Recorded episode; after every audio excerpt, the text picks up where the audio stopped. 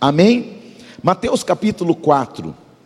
Abram comigo ou liguem a sua Bíblia, por favor, em nome de Jesus. Mateus capítulo 4. Assim que você encontrar, se coloque de pé em reverência a essa palavra, em nome de Jesus. Se contente que os pregadores sempre ficam de pé o culto todo. Amém? Feliz de ver o diácono Robério por aqui. Está em missão, então tá daquele jeito, né? Mateus 4. Quem encontrou, diga glória a Deus. Os versículos 2 e 3, 2, 3 e 4 diz assim: E depois de jejuar 40 dias e 40 noites, teve fome. Então o tentador, aproximando-se, lhe disse: Se és o filho de Deus, manda que estas pedras se transformem em pães. Jesus, porém, respondeu: Está escrito: Não só de pão viverá o homem, mas de toda palavra que procede da boca de Deus. Aleluia! Diga: Nem só de pão viverá o homem mas de toda a palavra que procede da boca de Deus. Amém? Pode se sentar, meus irmãos. Pai, fale ao coração dessa igreja, de modo que só o Senhor pode e sabe falar, em nome de Jesus. Amém? Amados,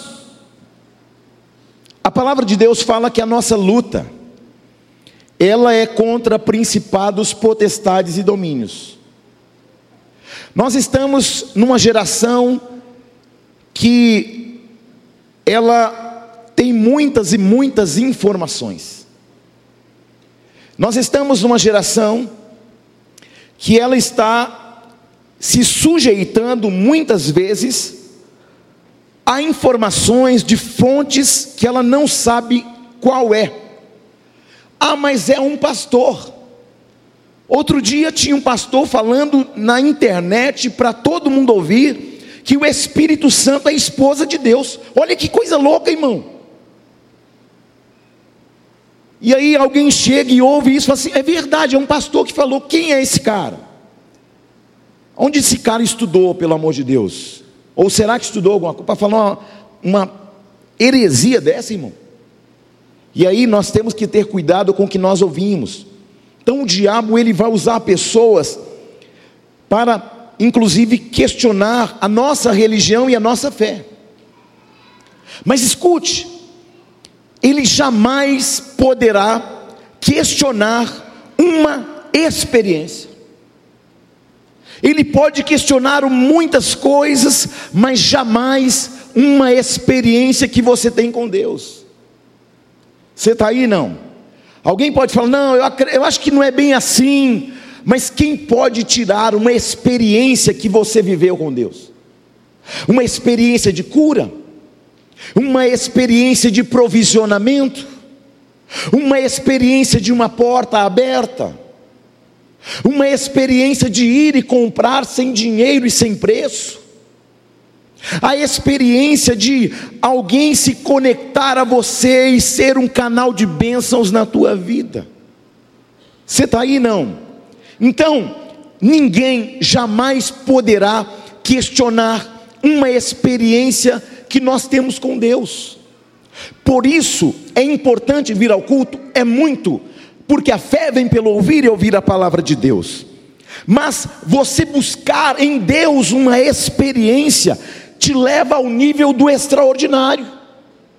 Porque alguém pode questionar aí, você vai olhar para dentro de si e vai pensar: mas é real, eu vivi, eu experimentei, eu tenho experimentado.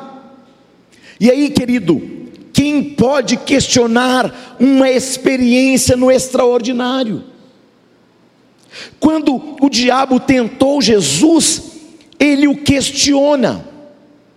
Satanás então ele vem e diz: Se tu és o filho de Deus, faz transforma estas pedras em pães. Você não está com fome? Se você é o filho de Deus, então você pode fazer isso. Portanto, Jesus disse: Não, eu posso, mas eu não vou fazer.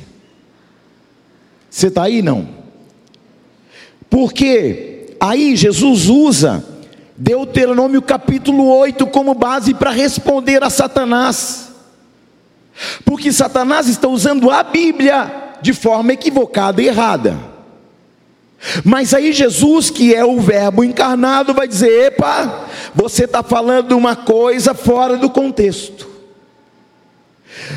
E aí ele vai dizer: nem só de pão viverá o homem, mas de toda palavra que procede da boca de Deus. Ele está falando assim: mais importante do que o pão para suprir, para me alimentar, para suprir a minha necessidade, eu fico com a palavra de Deus.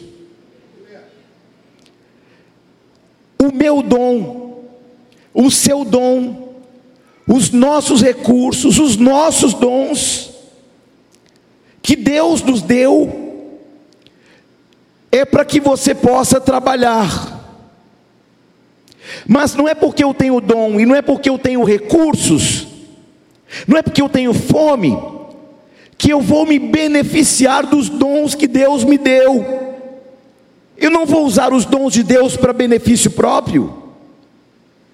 Porque Deus ele sempre olha no coletivo. Quando ele dá um dom, ele está pensando no todo. Quando ele dá um recurso, ele está pensando no todo. Porque Deus ele é o Pai nosso.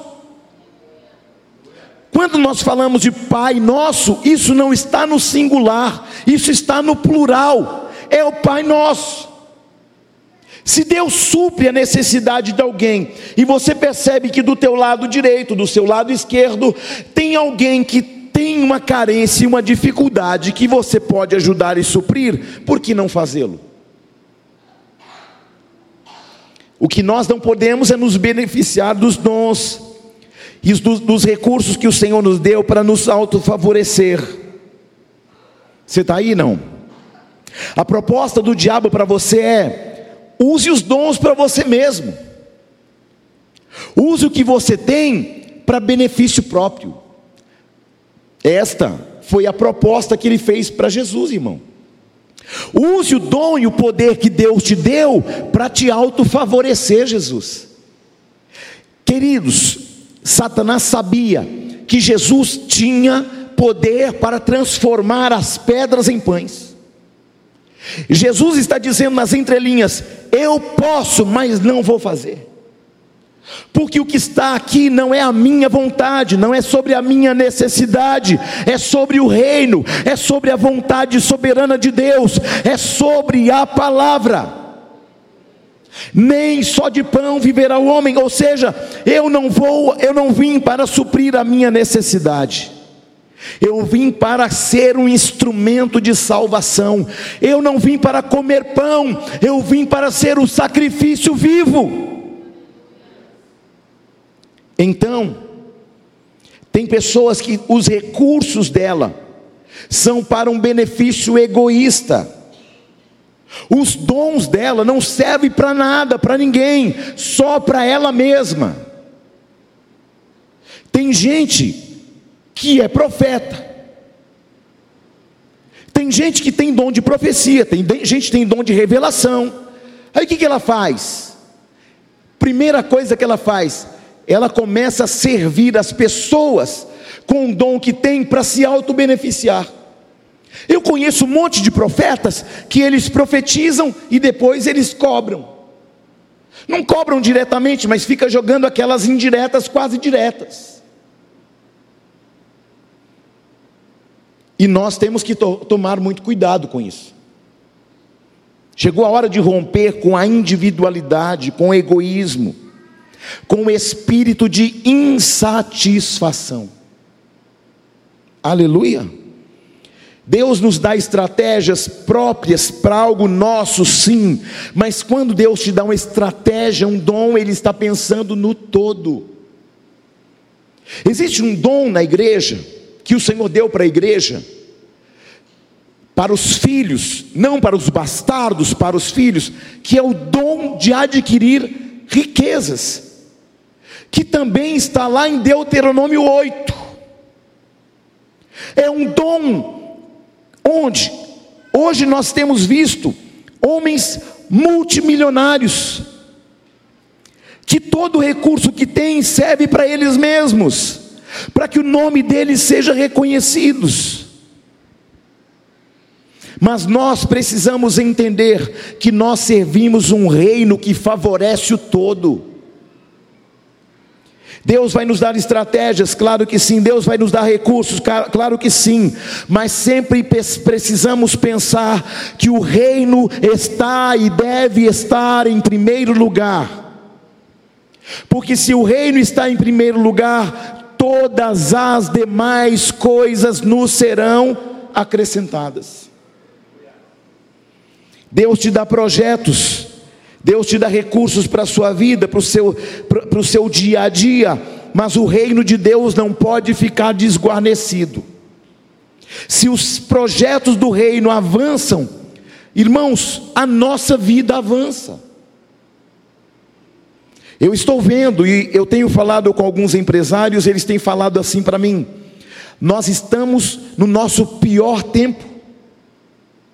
Nós temos uma incerteza jurídica, nós temos uma incerteza financeira, nós temos uma incerteza sobre a economia do país, a gente não sabe nem para onde vai, a gente não está nem fazendo mais planos, porque a gente não sabe o que vai acontecer. E eu tenho falado para esses homens: se vocês servirem a Deus de todo o coração, se vocês aplicarem as riquezas de vocês naquilo que de fato é para ser aplicado no reino de Deus, a vida de vocês vai avançar, a empresa de vocês vai avançar e tudo aquilo que envolve vocês também vai avançar, porque nós não dependemos daquilo que nós achamos, nós não dependemos de políticas econômicas, porque apesar deles, o Senhor é o Deus que está acima dos homens, dos governos, e Ele continua assentado em seu sublime trono e ele continua tendo o controle absoluto sobre tudo, sobre todas as nações. Ah, o governo A, B ou C, não importa, se você for leal e fiel ao Senhor, Ele não se negará a ser o provedor da tua vida. Sirva a Deus do tamanho que Ele é. Olhe para ele e veja o tamanho que ele tem, queridos. E você vai se posicionar, você vai ser uma resposta. A igreja não pode usar os dons para si mesma. Você não pode usar os seus dons para si mesmo. Deus nos chamou para sermos instrumentos dele. E chegou a hora de nós nos posicionarmos. Tem gente aqui na igreja que nunca contribuiu com uma parcela sequer do terreno. Ah, porque eu não estou vendo. Não está vendo, mas está acontecendo e a gente está pagando, lutando para isso. Nós não andamos na necessidade. Mas nós temos que entender uma coisa: Deus, querido, ele vai dar pão ao que come, semente ao que semeia. A minha pergunta é: o que você tem semeado? Se Deus te deu o dom da palavra, se Deus me deu o dom da palavra, não é para distorcê-la, é para servir pessoas com ela. Então, queridos, a palavra de Deus é verdade, então é melhor dividir pela verdade do que se unir pela mentira. Aleluia. Tem gente que se une pela mentira, querido. Olha, é melhor dividir pela, pela verdade. Ah, eu, ah, fulano não é mais meu amigo porque eu estou na igreja. Pera aí, então esse cara não é teu amigo. Primeira coisa que alguém, quando você sai do mundo, você vem para a igreja, a primeira coisa que os amigos falam é: agora você está enchendo o bolso de pastor, né? Primeira coisa, porque o diabo sabe, irmãos, que se você segue este princípio, a sua vida vai bem, sua casa vai bem, aquilo que é teu vai bem, porque é um princípio espiritual. Você está aí? Não? Então, bons resultados são o resultado, o extrato de uma vida correta diante de Deus. Se você tem uma vida correta diante de Deus, os extratos dessa fidelidade virão sobre a tua vida. Eu tenho fé, mas a minha fé não alcança. Escute, o que a tua fé não alcança, a tua obediência alcança. Porque é melhor obedecer do que sacrificar. Você está aí não? Por, que você tem fé? Porque você acredita. Mas parece que tudo dá certo para os outros apóstolos, mas para mim não dá. Porque está faltando obediência. Você está aí não? Queridos, Deus é Deus do ouro e da prata. Se você serve a Deus, e se você sabe que Ele é dono de tudo, por que, que você não serve a Ele com aquilo que você tem? Nós precisamos nos lembrar de que Jesus nos salvou e Ele se entregou como sacrifício absoluto por mim e por você. Aleluia! E às vezes a gente fica retendo, a gente, não, mas vou passar necessidade, querido. O que você fala tem poder. Ah, não vou pagar, não, porque senão vou passar necessidade. A boca fala do que o coração está cheio. Se você olhar para aquilo que Deus fez, e o que ele fez? Ele deu o seu Filho unigênito para que todo aquele que nele crê não pereça, mas tenha vida eterna. Aleluia. Chegou um momento, querido, que, preste atenção, se nós não estivermos cobertos pelo sangue de Jesus, se nós não estivermos andando em alinhamentos espirituais, se nós não estivermos andando em lealdade, em fidelidade para com Deus e para com o próximo, nós estaremos fadados ao fracasso. Os países adjacentes estão indo de mal a pior. Agora, tem muita gente de olho no país o Brasil tem tudo: tem água, o Brasil tem minérios, o Brasil tem tudo. E por que, que não vai bem? Porque, infelizmente, o brasileiro, ele é corrupto também. Preste atenção nisso. O brasileiro é assim. Aí alguém chega e fala: Vou vender esse copo para você. Você sabe que esse copo é de cristal? Não é, só para você entender. E aí você fala: Esse copo aqui vale 5 mil reais, mas eu vou vender ele para você por 5 por cinco reais. Pode ser produto de roupa. Aí o cara que já tem uma corrupção nele pensa assim: vou me dar bem, e vou comprar um negócio que vale mais, menos. O brasileiro, infelizmente, ele anda com documento atrasado. Ah, mas e se o guarda me parar, eu coloco uma nota de 100 junto com o documento. Isso é corrupção. Ah, é, tem essa situação e essa. Ah, eu, eu, meu imposto de renda. Aí eu dou um jeitinho para eu dar um somebody love no leão. Só que o leão que você tem que se preocupar não é esse não. Porque a Bíblia fala que Satanás ele é como um leão que anda ao derredor tentando tragar você. Então chegou o momento, querido, de nós acertarmos nossa vida melhor. Nossa vida espiritual. Nossa vida financeira. Chegou um momento na vida que a gente precisa mudar o cenário primeiro aqui dentro. Onde está o louvor? Você vai receber um envelope em suas mãos. E esse envelope, querido, tem nele um número de Pix. Para você que ainda não faz parte do nosso desafio de Josué, do terreno da igreja, procure um dos nossos obreiros nós ainda estamos pagando com muito labor, com muito trabalho, não está fácil. Porque se a gente faz um levantamento da igreja, irmãos, pasme, mas nem 20% da igreja contribui com o desafio. Só que o terreno é de quem? De todos vocês. Agora não tem como eu colocar argamassa, cimento, tijolos ali sem que a gente pague primeiro o terreno. Sim ou não? Então aquele lugar é seu, é dos seus filhos, não é meu, não é para mim. Aleluia. Essa igreja, tudo que tem aqui, irmãos, é para você. Outro dia nós, nós compramos mais 20 cadeiras, porque estava faltando cadeira, a gente comprou mais 20. Irmãos, preste atenção, às vezes vejo criança pulando nesses assentos, jogando Coca-Cola. Uma cadeira dessa, sabe quanto uma cadeira dessa custa? Ah, não tenho nem ideia. Se você for comprar lá no centro de Cuiabá, onde vende móveis para escritório, uma custa 600. Uma custa 600 reais. Como a gente compra direto no fabricante, a gente consegue por 250. Agora presta atenção: 20 a 250 dá quanto? Hum? Quem é bom de conta aí? 5 mil, só de cadeira. Aí você faz questão, ah, eu não vou dar 20 reais, não, vou dar só dois. E a igreja investindo para que você tenha conforto, para que você tenha um, um lugar, um ambiente climatizado.